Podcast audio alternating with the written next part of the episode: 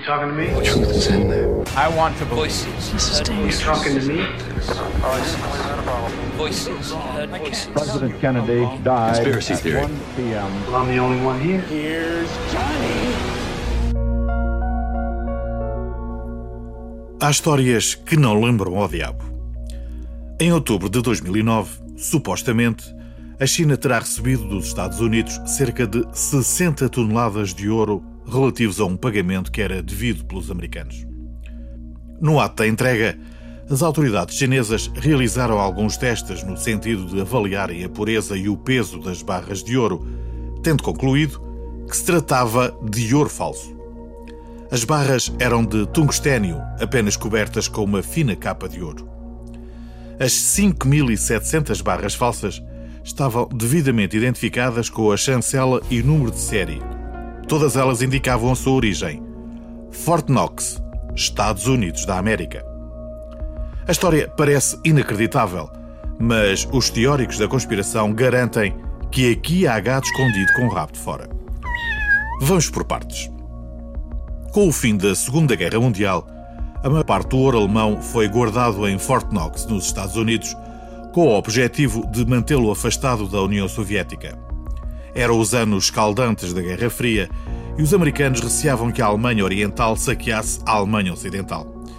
Por isso, a maior parte do ouro cruzou rapidamente o Atlântico, enquanto percentagens mais pequenas ficaram guardadas em Londres, Paris e Frankfurt. Depois da unificação da Alemanha em 1990 e da queda do Bloco Soviético, o tema passou ao lado e parece que ninguém se lembrou que grandes quantidades de ouro continuavam guardados nos Estados Unidos. Mais tarde, quando a Alemanha solicitou a repatriação do ouro durante a crise do euro, os Estados Unidos fizeram-se desentendidos e não deram andamento ao pedido. De acordo com o Conselho Mundial do Ouro, o Gold World Council, a Alemanha possui as segundas maiores reservas de ouro do mundo, qualquer coisa como 3 mil toneladas. Contrariamente ao que seria expectável, os alemães teriam desistido do repatriamento do ouro, chegando mesmo a afirmar que ele estaria mais seguro em Fort Knox. Por isso, vale a pena lembrar as palavras de Paul Craig Roberts, que foi subsecretário do Tesouro dos Estados Unidos no período de Ronald Reagan. Paul afirmou sem rodeios que os Estados Unidos não têm um único lingote de ouro e, por isso, nada podem devolver. Además, Alemania no podrá pedir sus reservas de oro a Estados Unidos porque se acabaron. Así lo dijo el ex subsecretario del Tesoro estadounidense, Paul Craig Roberts. Agregó Já Ron Paul, que foi candidato às eleições presidenciais americanas em 2012, solicitou uma auditoria à Reserva Federal, a qual foi rejeitada pela administração de Barack Obama. Questionado sobre a possibilidade do ouro ter desaparecido de Fort Knox, Ron Paul não poderia ter sido mais direto. É bem provável. I suspect the gold is not there. The Germans decided we're just supposed to hold gold for foreign governments. The Germans asked for their gold and they didn't get it. Mas estamos a falar de quê? Fort Knox é uma pequena cidade americana localizada no estado de Kentucky, ao longo do rio Ohio. Além de albergar algumas bases militares americanas, é aqui que está situado o United States Bullion Depository, depósito de ouro dos Estados Unidos. A sua localização e a proximidade com outras unidades estratégicas faz de Fort Knox um dos locais mais seguros do mundo e o local com as maiores reservas de ouro de todo o planeta.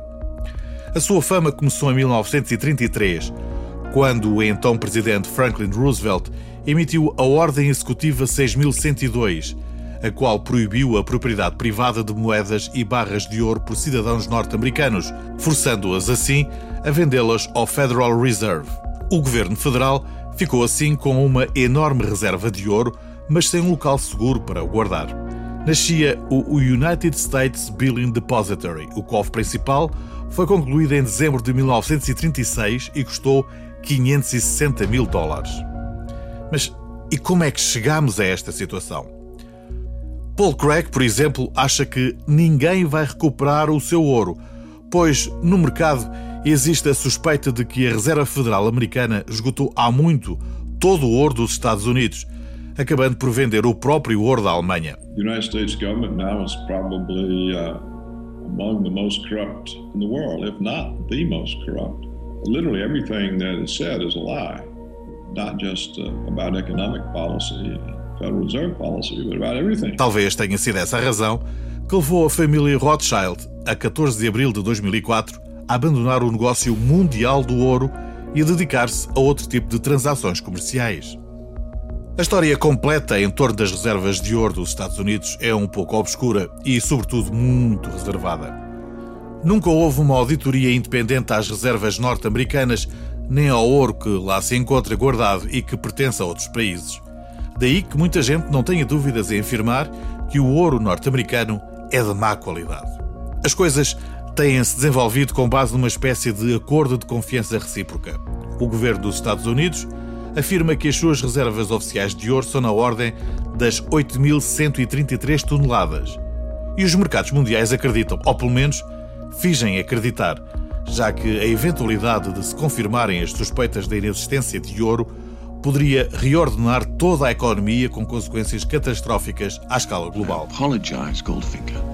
It's an inspired deal. They get what they want economic chaos in the West, and the value of your gold increases many Existe também a história muito hostil de James Bond, que refere que em 1994 e durante a administração Clinton, Alan Greenspan, que era na altura o presidente do sistema da Reserva Federal dos Estados Unidos, e o secretário do Tesouro Lawrence Summers, teriam encomendado cerca de um milhão e meio de barras de tungstênio, as quais teriam sido produzidas numa refinaria muito sofisticada dos Estados Unidos. 640 mil dessas barras de tungstênio foram banhadas a ouro e enviadas para Fort Knox como se fossem de ouro puro, e lá permaneceram até hoje. Esta não é a primeira vez que são detectadas barras de ouro falsas. No início de 2008, o Banco Central da Etiópia tentou vender alguns milhões de dólares em ouro à África do Sul. A transação acabou por não se concretizar, pois uma análise cuidada à qualidade do produto veio revelar que se tratavam de barras de tungstênio revestidas a ouro.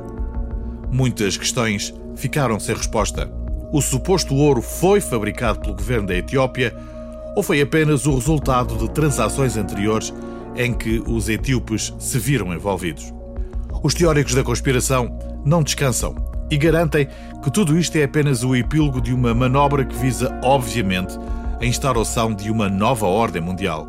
Siddhartha Gautama, o Buda, costumava dizer que existem três coisas que não podem ser escondidas por muito tempo: a lua, o sol e a verdade. Se calhar temos que acrescentar mais uma: barras de ouro falsas.